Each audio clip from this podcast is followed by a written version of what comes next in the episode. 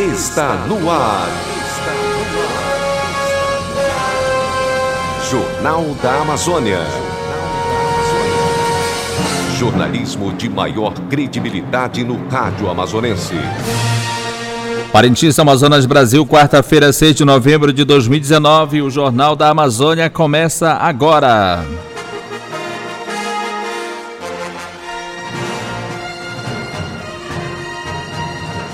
Confira os destaques desta edição.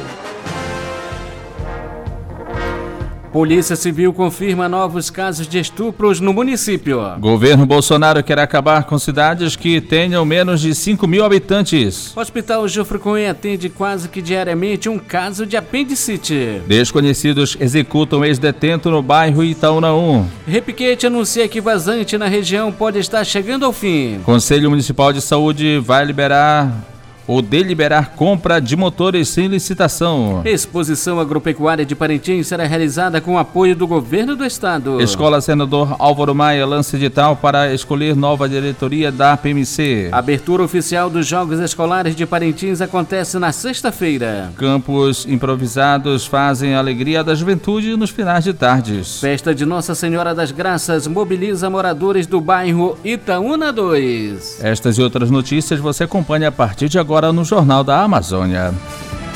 Notícias, notícias. As notícias em primeiro lugar. 12 horas e um minuto, boa tarde. Educação.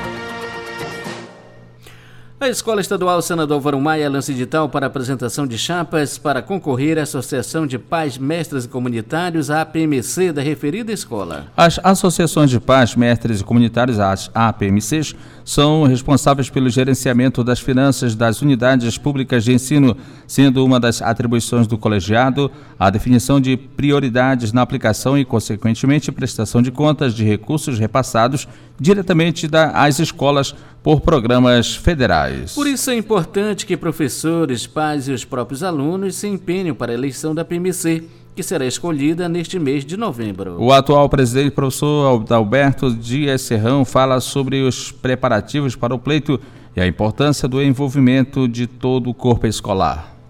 Bom, a eleição ela vai ser realizada no dia 26 de novembro, tá? Para que nós estamos completando já o segundo ano de, de mandato e nós estamos é, lançando já o edital para que os colegas possam é, formar nova chapa para fazer para concorrer. Né? Se tivermos algum colega que queira participar, ajudar a escola nesse sentido, nós estamos agradecendo, nós agradecemos de, de, de antemão a ajuda, porque na verdade a pessoa que, que exerce essa função da PMC é uma questão de ajuda para a escola. É, ela é um pouquinho trabalhosa, mas não deixa de. A gente não deixa de, de, de ajudar. Entendeu? Quem está apto a participar, a concorrer? É, é, a priori, é, para presidente é, é, é, um professor. Professor, para vice, pai de aluno, entendeu? Para os principais, para os primeiros, secretário, tesoureiro, todos têm que ser professores. É? Agora, para segundo tesoureiro, segundo secretário, aí tem que ser um pai de aluno ou mesmo um próprio professor que pode também exercer essa função. E quem pode participar na função de eleitor? São os, os alunos de maior idade, maior de 18 anos, e pais e responsáveis, professores. Esses são os nossos eleitores. 12 horas e 3 minutos. Religião. Papa Francisco eleva a Diocese de Santarém Arquidiocese e nomeia arcebispo. O arcebispo da nova Diocese paraense é Dom Irineu Romã, nomeado pelo Papa Francisco nesta quarta-feira, dia 6.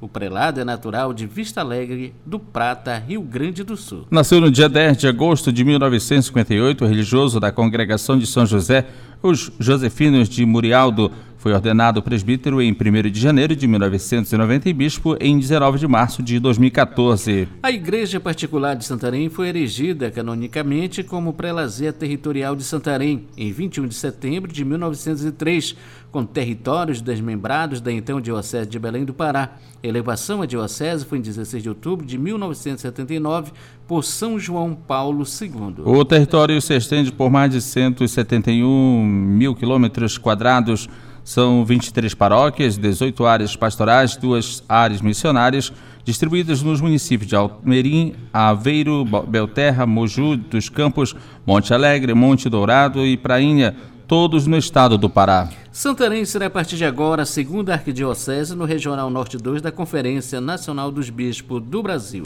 O arcebispo da nova diocese paraense é Dom Irineu Roman Nomeado pelo Papa Francisco nesta quarta-feira, o prelado é natural de Vista Alegre, no Rio Grande do Sul. Algo inédito para uma programação dos festejos em honra a Nossa Senhora das Graças em Parintins, e que na capela dedicada à padroeira acontecerão 10 dias de celebrações e arraial para os comunitários e devotos. Esse mês, a Igreja Católica comemora a festa de Nossa Senhora das Graças. Na capela dedicada a ela, no bairro Itaúna 2, é a ocasião para pedir as graças prometidas por Maria à jovem Catarina Laborê. De acordo com o coordenador da festa, José Carlos Nogueira, o Círio abre os festejos no dia 18 e sai da Escola Estadual Dom Gino Morvestil, passando pela frente da Igreja Matriz de São Sebastião e a Escola Luz do Saber até a capela, onde acontecerá a missa campal. José Carlos Nogueira dá outros detalhes da grande festa Nossa Senhora das Graças, a qual é celebrada no mundo todo no dia 27 de novembro. A nossa programação ela vai ter 10 noites, começa dia 18 de novembro e termina dia 27. Então, todas as noites vamos ter novena, vamos ter missa, vamos ter grupos aqui, vamos ter a participação dos grupos, né, como do JMC, catequese, de príncipes e princesas, são 12 crianças que vão representar é, seis casais né, nessa festa. E a parte social, como é que está? A parte social ela está também dividida nas 10 noites. Então, todas as noites teremos a parte social com a participação das escolas como Dom Gino, São José Operário, é, Escola Irmã Cristine, Luz do Saber, né, Posto de Saúde Aldrin Versosa e a Associação de Moradores. 12 horas. 12 horas e 6 minutos. Saúde. Os membros do Conselho Municipal de Saúde vão reunir nesta quinta-feira, dia 7, para discutir, se possível aprovar, a compra de motores de polpa para servir a saúde pública. O presidente do Conselho, Messias Oliveira, o Papagaio, explica que a entidade não pode aprovar um documento que não contenha especificações e nem valor dos equipamentos. Era para ter uma reunião dia 31, né? Mas só que não houve por motivo de corona. E nós vamos fazer uma extra para outra quinta-feira, porque nós estamos com sete dias, para debater sobre esses objetos né, que foi colocado. Foi pedido para o Conselho aprovar, liberar, mas só que não, não pode ser. Nós, nós demos uma justificativa para eles, para eles melhorarem o documento. Porque mandar um documento para provar sem ter marca, sem ter força, sem ter objetivo, sem ter licitação, isso o conselho não pode aprovar, porque depois vem para cima do conselho, né? Como que a gente pode aprovar uma coisa que depois a gente vai fiscalizar não sabe o que te aprovou? Isso mesmo que aprovar no escuro. Então o conselho está para ir, o conselho não está aí para é, ir para cima de alguém, é, condenar, não, está para ajudar, para ser parceiro, mas trabalhando junto. A secretaria sempre pedindo, porque o conselho é deliberativo, né? Para liberar outras coisas é, que seja com prioridade. Se a secretaria mandar para o conselho para aprovar uma prioridade, que converse por aqui que é, o conselho certamente é parceiro pode aprovar, né? Messias informa que os motores marítimos serão direcionados para equipar lanchas, mas que o documento não especifica quais embarcações que receberão as máquinas. É, esses cinco motores de polpa, né? Que era para substituir motores é, ambulância, né? É isso que nós temos que ver. Para onde são ambulâncias? Da onde, do qual é, comunidade, pode ser, assim se estão, já estão danificados outros. É isso que nós vamos ver. Para que mandamos de melhorar o documento para mandar para o conselho poder o conselho analisar e, e ver se está tudo, como eu te disse, mastigado, né? As coisas, se, detalhadamente, para poder o conselho apreciar e dar seu voto de sim ou não, que aprova ou não. Embora a demanda de atendimentos aos usuários do SUS no Hospital Regional Jofre Coen tenha aumentado no mês de setembro e se manteve estável no mês de outubro, O mês de novembro já mostra um elevado número de internações, principalmente os casos de apendicites, como destaca a diretora da unidade hospitalar, a enfermeira Josiane Mascarenhas. Nossos atendimentos estão sendo muito intensos, os nossos leitos estão todos ocupados, né? Tanto da obstetrícia, como da UCI, como da clínica médica, e as cirurgias estão caminhando. Nós estamos fazendo as cirurgias eletivas e as cirurgias de emergência. Um dado assim muito alarmante é a crescente, o crescente aumento de cirurgias de emergência com casos de apendicite. Então, diariamente no hospital nós temos dois, três pacientes que precisam fazer a cirurgia porque estão com uma apendicite apendicite, né? Existe algum tipo de diagnóstico para essa situação de apendicite? Uma questão muito alimentar, né? Muito peculiar da alimentação também e da, da situação das pessoas, né? Mas não tem mais uma faixa etária exata. Temos criança de 4, 5 anos fazendo cirurgias com apendicite, né? Então precisa ser realmente estudado e ver a questão da alimentação, das condições de vida da, da população. A enfermeira assegura que todos os serviços estão em pleno funcionamento para assegurar melhor atenção à saúde do cidadão parentinense e dos demais municípios atendidos pela Casa de Saúde, explicando que além dos casos de apendicites, a Casa de Saúde também vem atendendo diversos casos de pedras na vesícula. Um dos maiores casos de cirurgias é a colecistectomia, né, que é a pedra na vesícula, e que são as cirurgias eletivas, também as hérnias inguinais. A gente tem uma fila que a gente está tentando zerar aos poucos, né? É um compromisso do prefeito municipal de a gente fazer essas cirurgias emergenciais, né, e também as eletivas. Então nós tínhamos uma lista muito grande e hoje nessa lista nós já fizemos mais ou menos 300 cirurgias, né, nesses períodos período de eletivas, fora as, as cirurgias de emergência.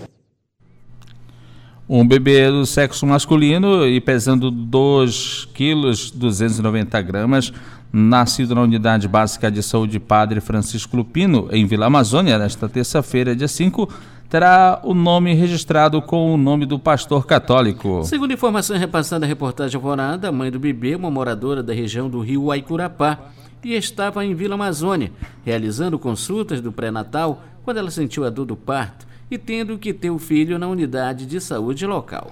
Foi a primeira vez que a Unidade Básica de Saúde realizou atendimento de parto, uma vez que a UBS não possui maternidade. O diretor da UBS, Padre Francisco Lupino, Gesiel Prata, fala desse momento que os profissionais tiveram em ajudar a realizar o trabalho de parto do bebê ela não teve mais é, o tempo né, determinado para chegar na cidade. E chegou na UBS já com o estado de fazendo já os primeiros é, sintomas é, de, de parto, né, sinal de parto. E aí não tinha como levar para a cidade porque senão ia nascer no meio da viagem. Né? Então aí nós, a equipe toda da saúde é, se reuniu e fez o procedimento, né? fez o acompanhamento também é, de uma parteira né, da nossa comunidade ela fez todo o acompanhamento e graças a Deus foi tudo normal, né? Foi o procedimento tudo é, tranquilo, a criança está saudável, a mãe também, e agora de manhã está sendo acompanhada pelo médico, pela enfermeira, é para fazer os últimos procedimentos, né? A pérfura para tá, os andamentos que tem que ser feito, né? A vacina, e o teste do pezinho que vai ser encaminhado para parentes para poder fazer esses procedimentos. Mas está tudo legal, graças a Deus foi tudo normal. E isso é uma, uma história né, da, da UBS, porque foi o primeiro que já foi feito esse procedimento de nascimento de uma criança, mesmo que a gente não tenha essa maternidade. Né? Não, é, não é aconselhável ficar aqui para fazer esse tipo de, de procedimento. Tem que ir para a cidade, mas mesmo assim a nossa equipe, graças a Deus, está é, tá comprometida com a saúde das pessoas e fez o procedimento tudo normal, graças a Deus, ocorreu tudo bem. Após o nascimento, o garoto recebeu dos profissionais o nome de Francisco Lupino. Padre foi um missionário conhecido como um homem de grandes obras. Seu nome é lembrado em UBS, em ruas e educandário. Todos os anos, durante o período da Baixa das Águas, grupos de adolescentes, como forma de compensar a falta de áreas de lazer na cidade, constrói campo de futebol. Você confere após o horário. 12 horas e 14 minutos. Momento Esportivo.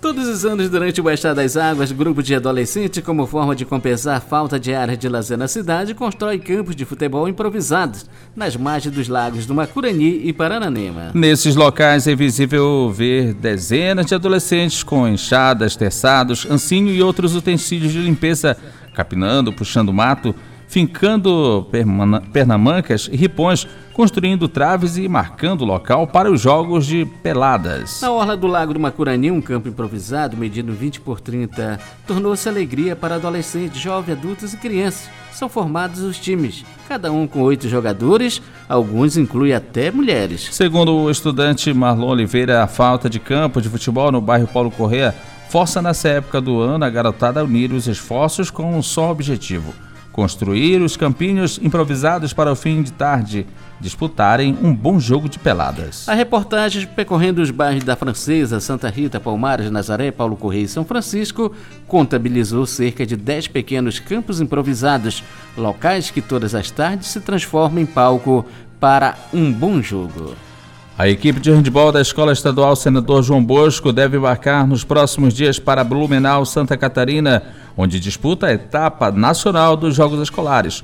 Porém, antes, o compromisso está nos Jogos Escolares de Parintins, que teve a disputa do handebol antecipada, justamente por conta dos atletas do Bosco. O professor Alex Carneiro afirma que agora o foco é na etapa local, para manter a escola como representante parintinense no Polo 3.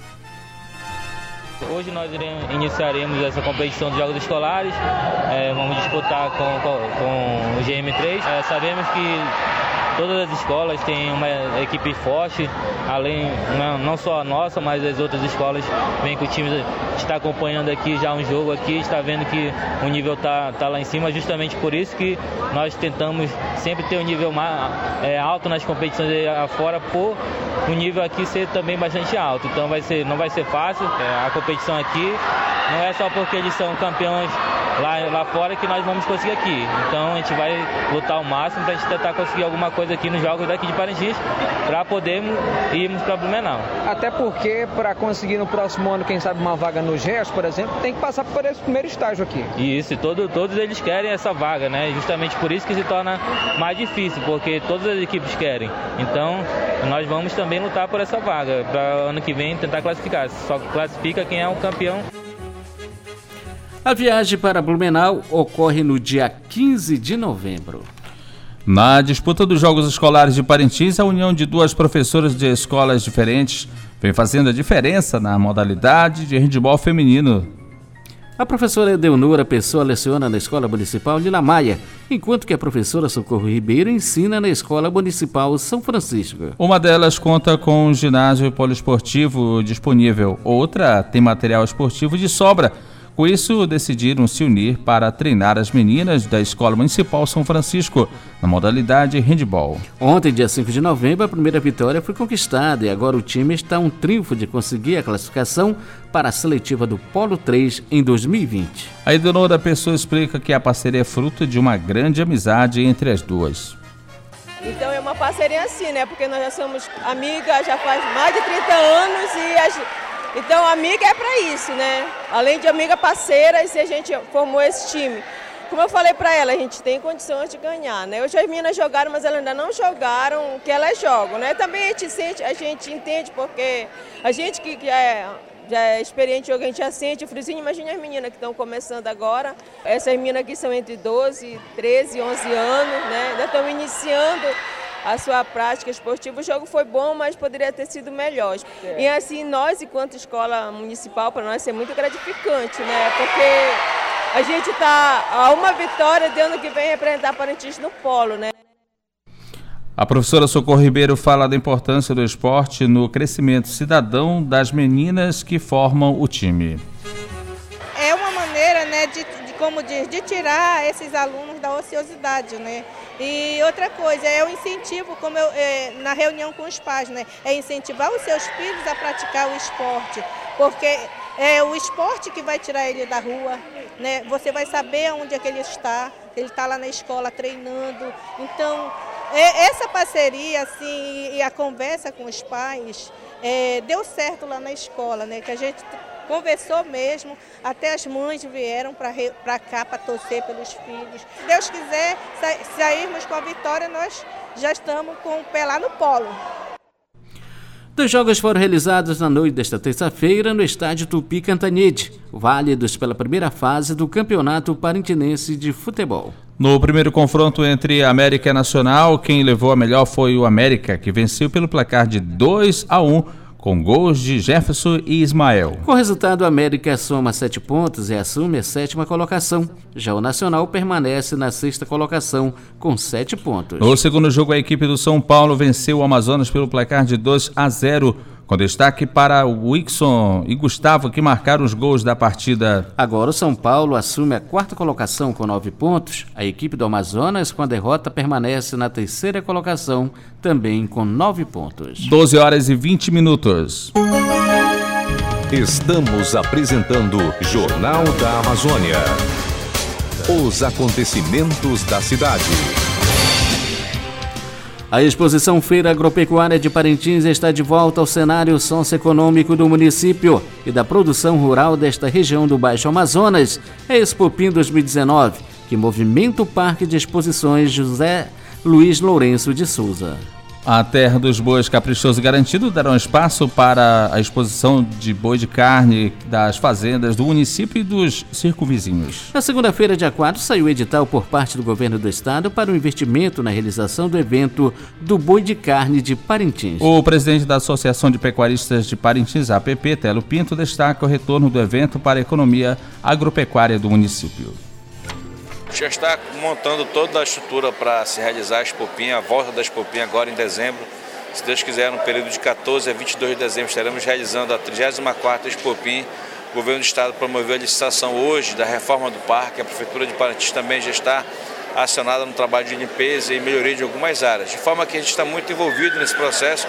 Acredito eu que até início do mês de dezembro esteja tudo pronto, preparado para se fazer uma grande expopim, voltar novamente a esse grande evento que traz muitos benefícios no setor, setor primário do nosso município.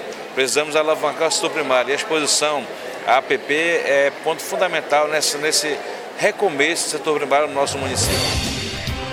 O núcleo da Empresa Brasileira de Pesquisa da Amazônia Ocidental, Embrapa, se prepara para encerrar suas atividades em 2019, durante a realização da 35ª Feira Agropecuária de Parintins, que deverá acontecer na primeira quinzena de dezembro. Mas antes da Feira Agropecuária chegar, o coordenador do núcleo da Embrapa em Parintins, o agrônomo Jefferson Macedo, adianta que a empresa, em parceria com a Prefeitura, vai desenvolver o curso direcionado ao cultivo de mandioca. Pois é, nós estamos aí finalizando 2019, né? Nós vamos ter ainda um evento agora no início de dezembro. A gente está, juntamente com a Prefeitura de Parintins, iniciando alguma coisa na parte de produção de mandioca. A gente sabe que a, a mandioca é a cultura mais importante do estado do Amazonas, em termos de área plantada, em termos de renda para os agricultores, em termos de alimentação. E a gente quer trazer algumas novidades em termos de cultivo de mandioca. E estamos contando aí com o apoio da Prefeitura para agora, a partir de dezembro, a gente começar os trabalhos com mecanização de área, o governo de Jair Bolsonaro, por meio do Pacto Federativo, entregou nesta terça-feira, dia 5, ao Congresso a redução do número de municípios no país. Para isso, serem extintas cidades com menos de 5 mil habitantes. O pacto prevê que as regras para a criação de mais cidades seja mais restrita. Além disso, os municípios que tiverem menos de 5 mil moradores serão incorporados por cidades vizinhas. Em seu plano, no entanto, o governo Bolsonaro não informa quantas e quais localidades seriam atingidas pela nova regra, mas segundo o secretário de Fazenda do Ministério da Economia, Valderi Rodrigues Júnior, 1.254 cidades têm o potencial de serem atingidas. De acordo com a última estimativa do IBGE, divulgada em agosto deste ano, o Brasil tem 1.253 municípios com menos de 5 mil habitantes. O número equivale a 22,5% do total de 5.570 municípios brasileiros. Desses, três deles têm menos de mil habitantes. Os problemas em decorrência da forte estiagem na região afetam diretamente o dia a dia do agricultor do caboclo e do ribeirinho, que sente na plantação da cultura de circo, ou seja, do ciclo pequeno, uma quebra na produção.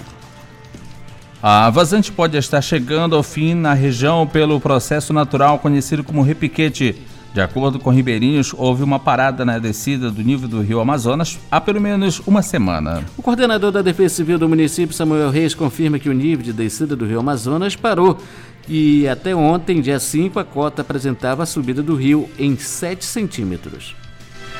Sim, nós já tivemos, a partir do dia 30, nós tivemos aí um repiquete, né, que já teve 7 centímetros até hoje, começou a encher. Achávamos que era só apenas um repiquete que ia parar, mas ela continua tendo uma cheia bem gradual, pequena, mas está enchendo. Então nós vamos estar tá dando uma comparativa a partir de amanhã, né, nós vamos estar tá vendo, fazendo as comparativas do ano que vem e esse ano. Vocês já se preparam também porque, pelo que se vê, se pronuncia aí uma grande cheia. Exatamente. Então, pelo momento que tá, já começou a cheia antecipada, né, em relação ao ano passado, o que se espera daí é que o impacto da cheia do ano 2020 seja muito maior do que 2019, pelo que realmente está acontecendo, né? Essa antecipação das águas da cheia. Então isso aqui é uma questão da gente trabalhar junto com todo o município, junto com todas as secretarias e o nosso comitê preparado para isso e informação para todos os comunitários, tanto da terra firme quanto da área de vale. Na próxima sexta-feira, dia 8 de novembro, será liberado o saque imediato do FGTS para os aniversariantes de abril e maio, seguindo o novo calendário estipulado pela Caixa. Todos os pagamentos serão realizados antes do Natal até o dia 18 de dezembro. Tem direito ao saque quem tem saldo no fundo de garantia de contas inativas de trabalhos anteriores ou de conta ativa do atual emprego. 12 horas e 25 minutos. Polícia. O Ministério Público, a Justiça e a Polícia Civil acompanham casos de exploração sexuais, abusos e estupros praticados contra menores no município, principalmente no seio familiar. Os maiores vilões dos crimes são membros da própria família. De acordo com registros da Delegacia de Crimes contra a Mulher, Crianças e Idosos, ano passado foram cerca de 30 casos de estupros praticados contra menores, principalmente do sexo feminino. Até o mês de outubro de 2019, a delegacia especializada contabilizou 28 casos de estupros, 15 deles em fase de conclusão. Destes, 12 praticados por pai contra filha, como informa a delegada Alessandra Trigueiro. Em relação ao estupro, é, aumentou o número de denúncias em razão até mesmo das campanhas, que não só a delegacia, mas também o Conselho Tutelar, o CREAS, o CRAS fazem bastante né, em relação à violência sexual. E que a gente observa é que as vítimas elas estão tendo mais aquela confiança mesmo nas instituições, porque a maioria delas elas não tem o apoio da família. É comum quando faz essa denúncia, né, que está sendo abusada pelo pai, pelo padrasto, pelo primo, a própria família querer criar ali embaraços e constranger, até ameaçar, né, intimidar a vítima a não realizar a denúncia. Então hoje, assim, as vítimas elas estão confiando bastante também no trabalho dos professores, que vem também realizando um excelente trabalho nas escolas. Como eu falei, né, os outros órgãos, então é, a gente está recebendo o maior número de denúncias, está conseguindo fazer os procedimentos e dar esse acompanhamento né, às vítimas para que os, os autores sejam punidos. Principalmente casos de pai contra filhos. Isso, infelizmente esse ano aumentou o número de denúncias, foram 12 vítimas, né, que foram vítimas de abusos sexuais pelo, praticado pelo próprio pai. Isso causa realmente, até nosso dia a dia que nós já lidamos com isso, mas quando vem a situação de que o autor é o próprio pai, traz realmente uma situação muito ruim para a gente, de ter que dar aquele amparo àquela vítima. E aumentou, acho que também, como eu falei, em razão dessas campanhas.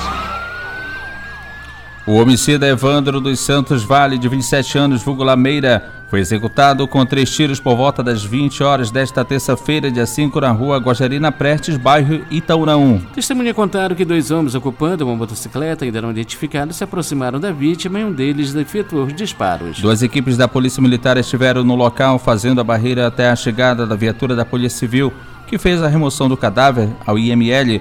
O irmão de Lameira Laércio Santos Vale, de 35 anos, conversou com a reportagem Alvorada sobre o assassinato da vítima.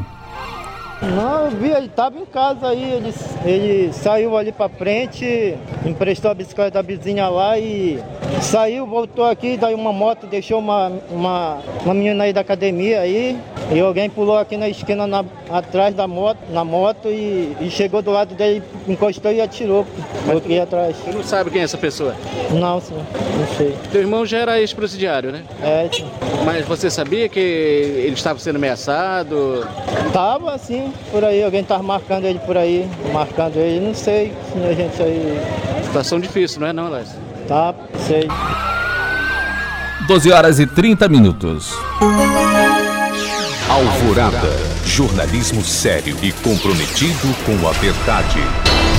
Final desta edição do Jornal da Amazônia, uma produção e realização do Departamento de Jornalismo do Sistema Alvorada de Comunicação, emissores da Fundação Evangelho no Ciande. Mesa de áudio, Lian Cavalcante. Transmissores, Didi Duarte. Reportagens, Fernando Cardoso, Marcos Felipe, Ednilson Maciel e Neucelino Santarém. Direção Executiva, Padre Carlos Caridade. Coordenadora de Programação, Luceli Monteiro. Edição para Fernando Cardoso. E apresentação, Ednilson Maciel. E Fernando Cardoso. Esta edição do Jornal da Amazônia é transmitida pelas emissoras do Sistema Alvorada de Comunicação, a MLTFM Rádio Online. O Jornal da Amazônia volta amanhã às 12 horas. Denúncia, apelo, sugestão de notícias para o jornalismo Alvorada. Você liga 995 29 4889. Alvorada, 52 anos, missão de informar, educar e evangelizar. Você fica agora com o programa Meio Cristo Jovem, na apresentação de Padre Dorival Nascimento. Boa tarde. Boa tarde.